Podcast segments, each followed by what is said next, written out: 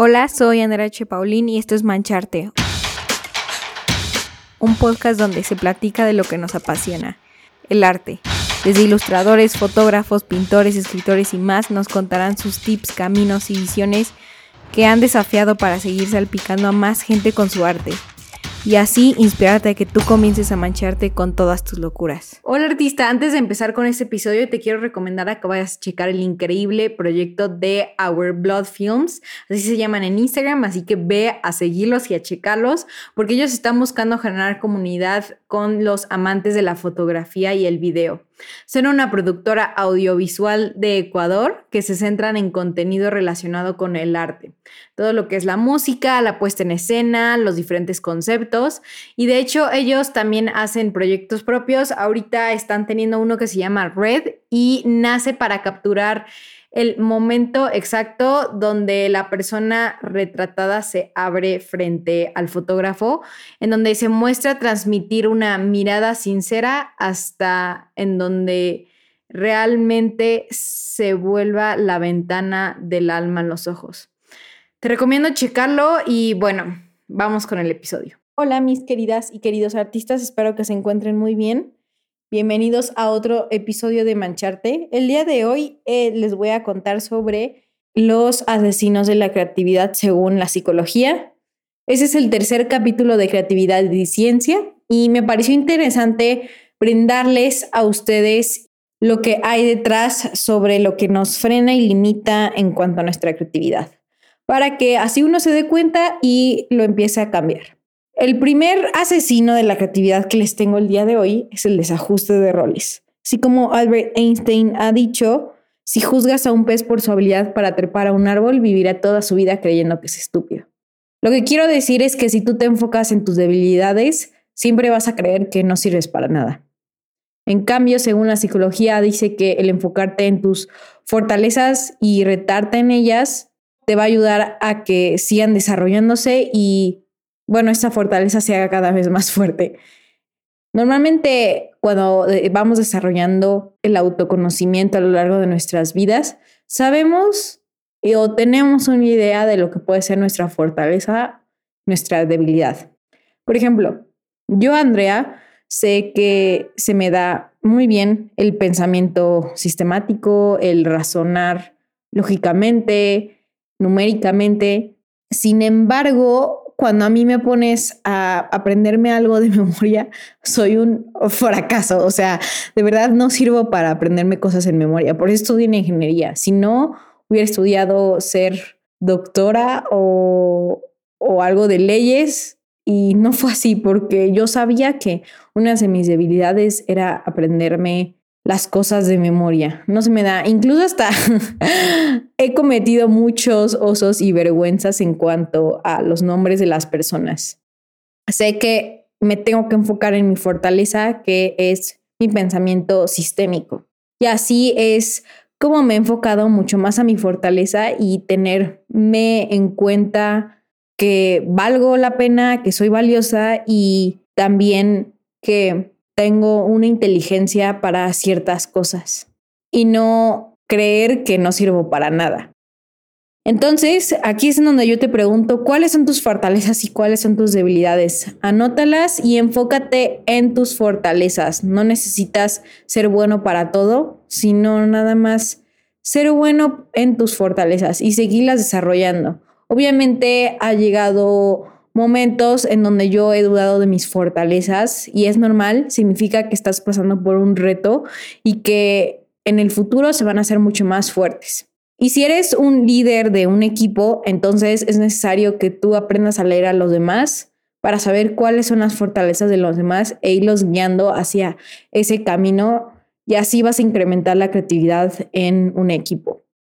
Número dos, muchas reglas. Así como Pablo Picasso decía, aprende las reglas como un profesional para que puedas romperlas como un artista. Es cierto que la autorrestricción puede impulsar la creatividad porque ayuda a que se implementen diferentes soluciones a ese problema. Sin embargo, el estudio de Harvard muestra que las restricciones externas casi siempre son malas para el pensamiento creativo.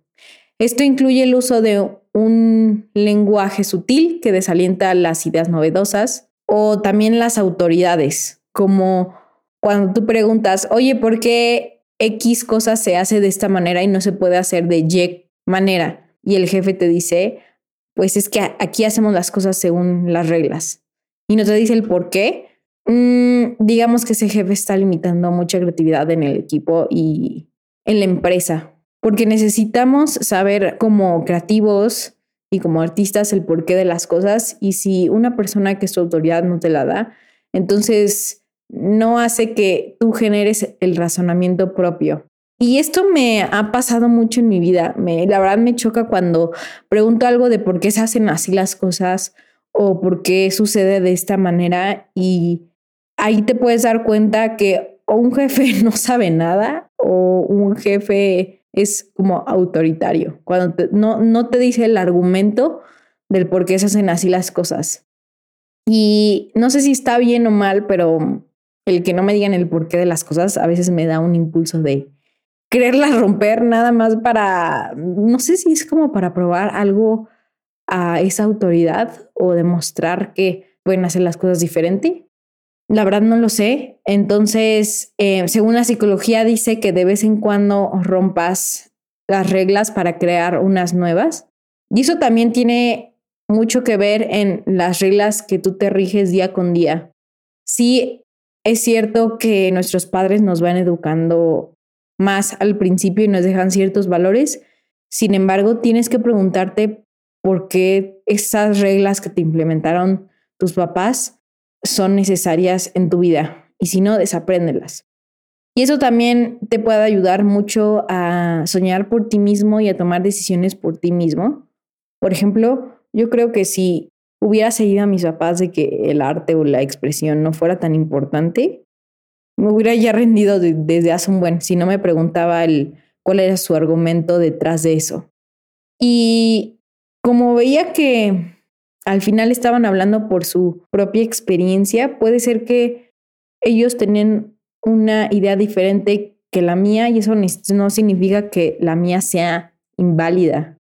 Sin embargo, son diferentes. Entonces, muchas veces creemos que nada más existe una solución para un problema o una manera de ver las cosas cuando en realidad existen infinitas. Y aquí es una de las que te invito a que tú te preguntes el por qué haces lo que haces y el por qué sigues X reglas. Ahora, es necesario saber que para romper reglas siempre va a haber una consecuencia, entonces hay que tomarlas igual con la cabeza fría.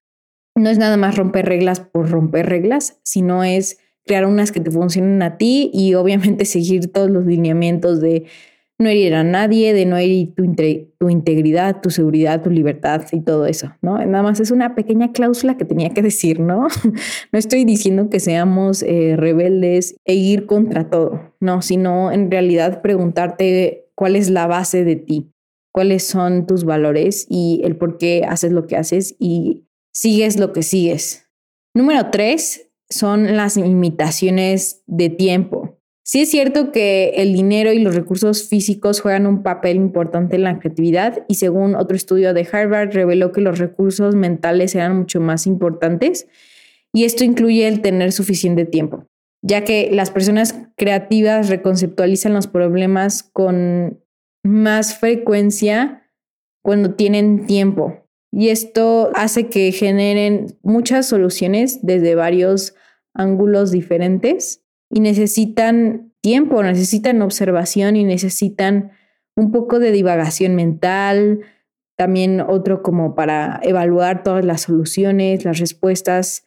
No se puede nada más tenerlo en media hora, ¿no? O, tener una restricción de tiempo. Obviamente en el mundo actual y en el mundo no utópico, hay veces que desafortunadamente no tenemos tiempo. Por ejemplo, un estudiante, en mi caso, que trabaja, estudia y tiene un podcast, pues hay unas limitaciones grandes de tiempo, que sí, a veces me he visto estresada, pero tenemos que jugar la manera en la que haya días en que pueda no limitar mi tiempo. Así que lo que te digo es que guarda un espacio de tiempo libre para un trabajo creativo. Guarda tiempo y ahórralo y atesóralo y ahí ocúpalo para tus diferentes ideas creativas. Número cuatro es la falta de diversidad social. Es cierto que cuando te llevas con personas que son similares contigo, pues fluye más la amistad. Sin embargo, es necesario que tengas otro tipo de amigos, de colegas, de, profesores que sean diferentes a ti, que sean diversos, que tengan diferentes puntos de vista y escúchalos. No juzgues, solamente escucha su punto de vista y escucha también de dónde vinieron, cuál ha sido su experiencia, porque eso te puede enriquecer muchísimo en tu manera de pensar. Inclusive puede ser que hasta descubras a través de las personas algo que te estabas perdiendo que a ti no se te hubiera ocurrido.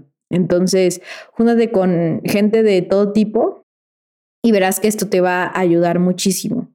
Número cinco es el desánimo o cuando no tienes una retroalimentación positiva.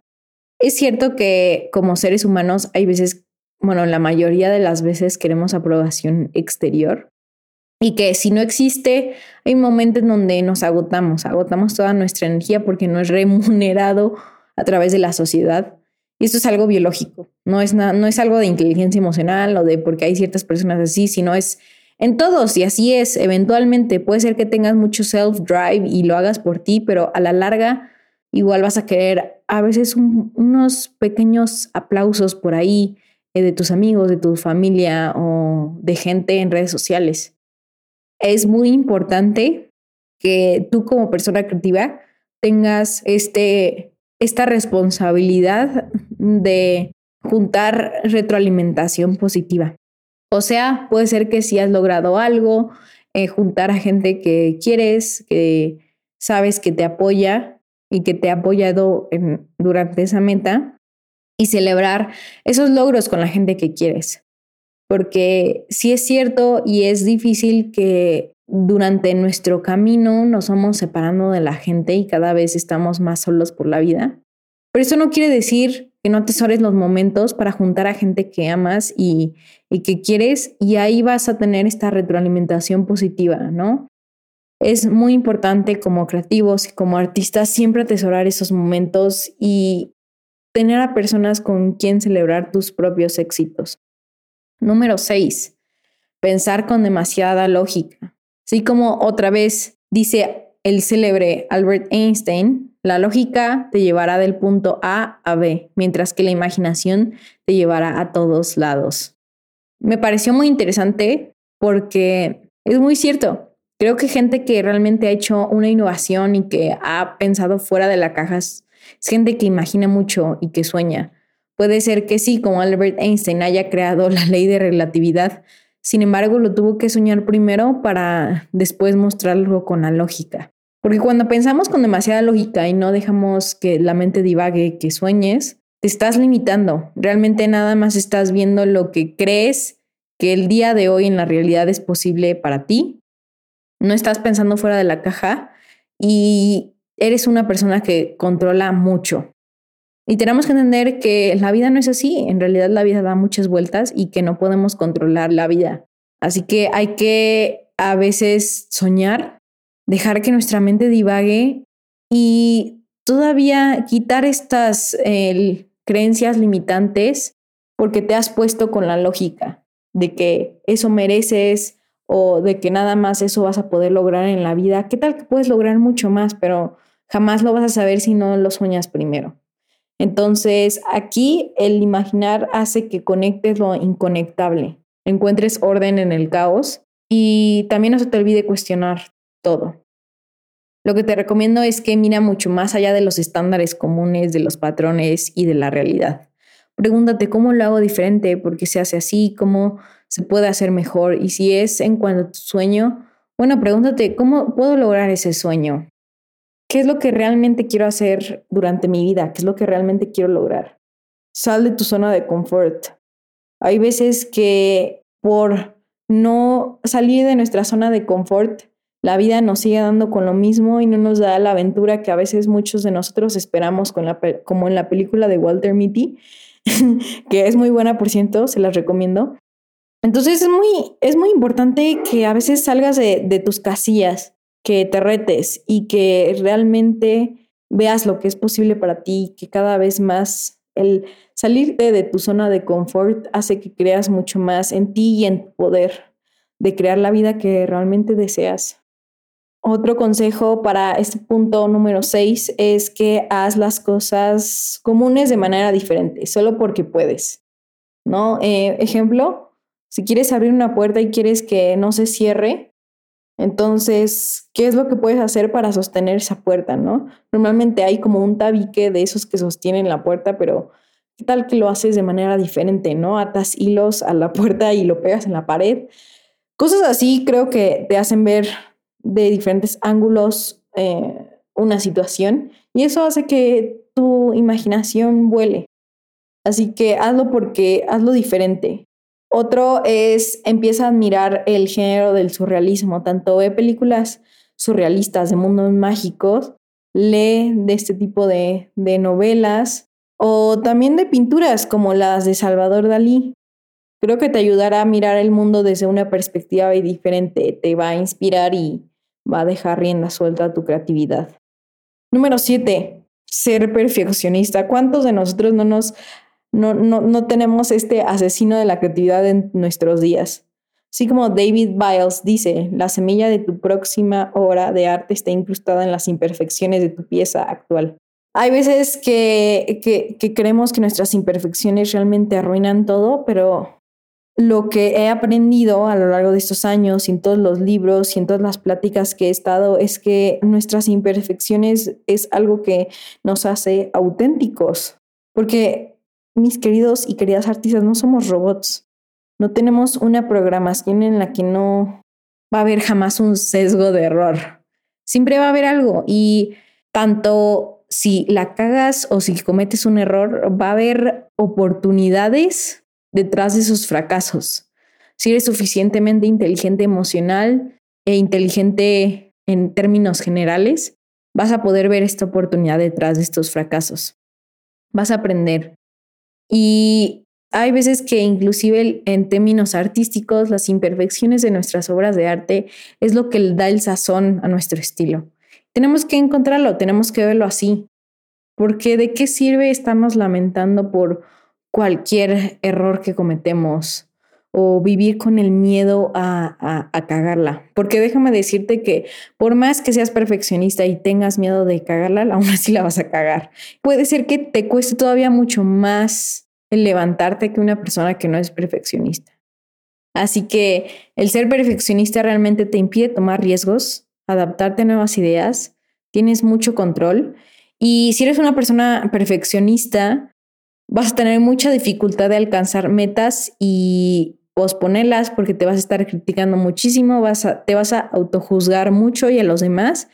Y hay que, hay que decir la verdad, el alcanzar una meta se necesitan muchos fracasos durante todo ese camino hasta lograr esa meta. En algún momento vas a tener un error para alcanzar esa meta. Eso no quiere decir que si cometes un error, entonces jamás vas a cumplir con esa meta, sino al contrario, creo que los errores simplemente son pasos hacia el éxito y tenemos que entender eso. Claro, se nos dificulta y mucho más cuando acabamos de cometer el error y tenemos toda esta neblina en nuestra mente que nos está diciendo todo lo contrario y que somos unos fracasados, fracasadas.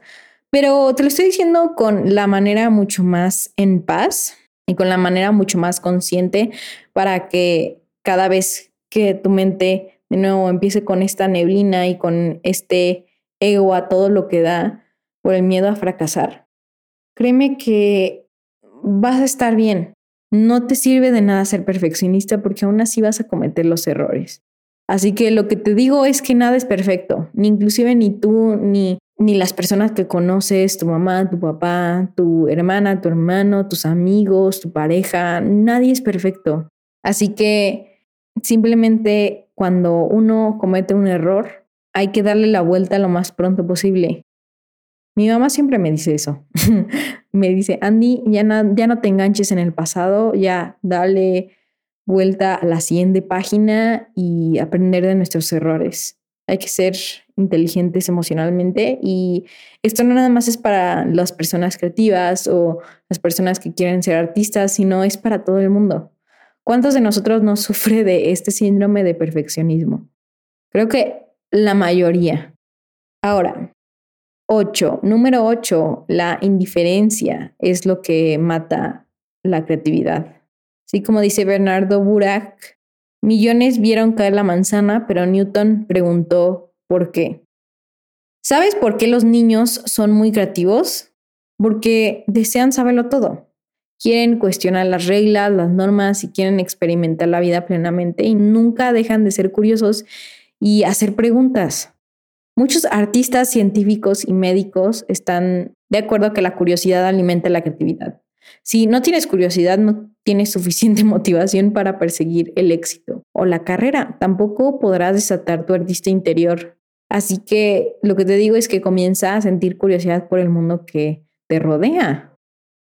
Descubre secretos e inspírate. Esto va a aumentar mucho tu creatividad, porque la curiosidad genuina, aparte de que te lleva a una vida mucho más sorprendente y, que encuentras inspiración en todo, literal, vas a tener mejores ideas. Así como Newton. Creo que muchos hemos visto caer una manzana de un árbol, pero gracias a Newton subimos que existe la ley de gravedad. ¿Qué pasa si Newton no se hubiera preguntado el por qué? Creo que no sabríamos chance lo que es la gravedad o el por qué estamos pegados a la Tierra, por qué no estamos flotando.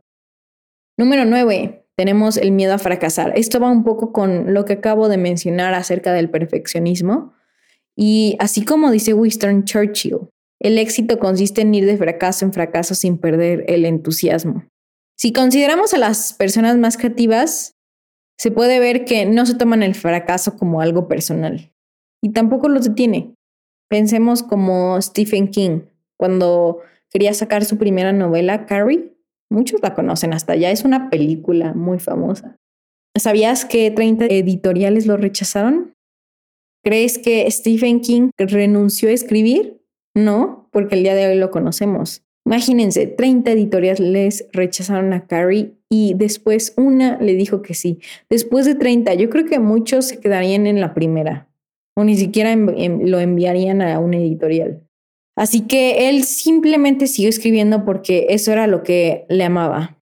Eso era lo que le llenaba su alma. Sabía que si el mundo al principio lo rechazaba, él lo iba a seguir haciendo porque es algo que a su alma le va muy bien el escribir. Así que lo siguió haciendo hasta que tuvo éxito y el día de hoy es uno de los escritores más famosos que todo el mundo conoce. Así que si el miedo al fracaso te detiene, deja de preguntarte qué sucederá si fallas. En lugar de eso, pregúntate, ¿qué pasa si sí tienes éxito? Imagínate todas las increíbles posibilidades si eso que tanto miedo tienes a intentar tiene éxito. Realmente no tenemos mucho que perder, ¿no? creo que tenemos mucho que ganar. Si pierdes, bueno, estarías en el nivel uno en el que ya has estado toda tu vida. Entonces no hay nada que temer. Punto número 10 es el miedo a ser criticado. Muchos de nosotros tenemos este miedo sobre el qué piensan los demás, ya sea si nuestra familia, si en redes sociales, si nuestros amigos, nos da miedo, nos da pánico. Y me encanta esta frase de Amadeus Mozart que dice, no presto atención alguno a los elogios o culpas de nadie, simplemente sigo mis propios sentimientos. Todo artista sabe que su trabajo será criticado alguna vez, comparta o no lo comparta. Siempre hay una opinión. Si lo tienes en tu cuarto, aún así tus familiares lo ven y te van a decir algo. Puede ser que sea bueno, puede ser que sea malo. Y realmente no tiene, o sea, si lo piensas, todo el mundo ha criticado alguna vez. Ni tú ni yo estamos exentos. Todo el mundo. Puede ser que hay veces que se nos salga una crítica negativa, una crítica positiva, pero lo hemos hecho. O sea, realmente es algo tan común que ¿por qué le tenemos tanto miedo? Y además tenemos que pensar que no todas las críticas son malas. Hay algunas personas que, que saben del tema y que saben de lo que estás hablando y evalúan tu trabajo. Si señalan tus errores, es una bendición, porque así hace que no los vayas a repetir en el, en el futuro. Realmente son personas que quieren ayudar a desarrollar tus habilidades y progresar. En cambio, sé que igual hay críticas de una persona que literalmente nada más quiere chingar y no dice nada más que cosas, cosas que número uno ni siquiera es experto en esa área que tú estás y número dos solamente quiere ser mala. Esa gente no sirve de nada que tú pierdas sus fuerzas ni en convencerla, ni aclararle, ni nada, porque estás literal luchando contra la estupidez y contra el sufrimiento de esa persona. Yo me acuerdo que una vez Héctor Molina, un escritor famoso, lo pueden buscar ahí en Instagram, le, le dije acerca de las críticas y él me dijo algo muy cierto. Las personas que realmente nada más escriben para chingar, que inclusive hasta ni siquiera casi tienen una foto de perfil, es porque se tratan así ellas mismas. Imagínense, qué feo, porque son personas que están viendo nada más los errores de la vida y de todos, y estoy segura que ellos se tratan de la misma manera, así que nada más siento lástima por ellos. Obviamente sí se siente feo al principio cuando existe una crítica que nada más quiere chingar, y porque yo he estado ahí, créanme. Yo me acuerdo que en, ahí en, en los posts de mancharte, bueno, hay veces que como que se me da un poco de dislexia y las palabras se me, se me confunden. Yo me acuerdo en, en un post que se me olvidó, no sé si escribir un acento o en lugar de de, de era algo diferente, o sea, que no tenía que estar la palabra de, porque había escrito algo como crea algo más de arte y eso está mal, eso es ortográficamente está muy mal escrito, pero era, era crea más arte y se me había olvidado borrar el algo y el de. Total es que lo subí porque no me di cuenta y bueno, había una persona, les cuento el chisme, que me criticó y me dijo, es que no sabes escribir, este, casi casi eres una estúpida y sí, muchos tips y todo, pero no sabes escribir, ya deberías de cerrar esta cuenta. Y al principio sí me hirió, porque obviamente Em, escuchar esto de, de la gente cuando tú haces algo con mucho amor, duele. Pero luego me acordé de lo que me había dicho Héctor, que les platiqué hace un instante, y dije, ah, pobre, porque realmente ellos, esa persona jamás se va a atrever a hacer algo que yo estoy haciendo, porque se juzga muchísimo, o sea, comete un error y se dice todas esas cosas allá misma. Entonces, literal la ignoré. La verdad, ¿para qué me iba a, ¿Para qué iba a perder mis fuerzas y luchar contra su estupidez y su sufrimiento? La verdad no iba a servir de nada porque son gente que nada más quiere ver caos en el mundo. Y lo dejé. Así que es algo que todo el mundo va a luchar. Te conté esa historia porque así como yo, tú también lo vas a vivir todo el mundo. Y hagas lo que hagas, de verdad, hagas lo que hagas, ya sea si estás persiguiendo tus sueños o estás viviendo la vida más miserable y no estás haciendo lo que realmente quieres, la gente siempre va a decir cosas. Entonces, si la gente siempre va a decir cosas, no, no veo la manera en por qué no hacer lo que realmente quieres y te gusta y que te valga madres, ¿no? Si aún así van a decir lo que sea. Así que esos fueron mis 10 asesinos de la creatividad según la psicología. Espero que te haya gustado y nos vemos la próxima. Si te gustó este episodio, por favor compártelo para que seamos mucho más en esta increíble comunidad. Además, quiero saber tu opinión. Envíame un DM arroba mancharte podcast. Quiero saber qué artista te gustaría para el próximo show. Y sin más, te dejo hasta la próxima.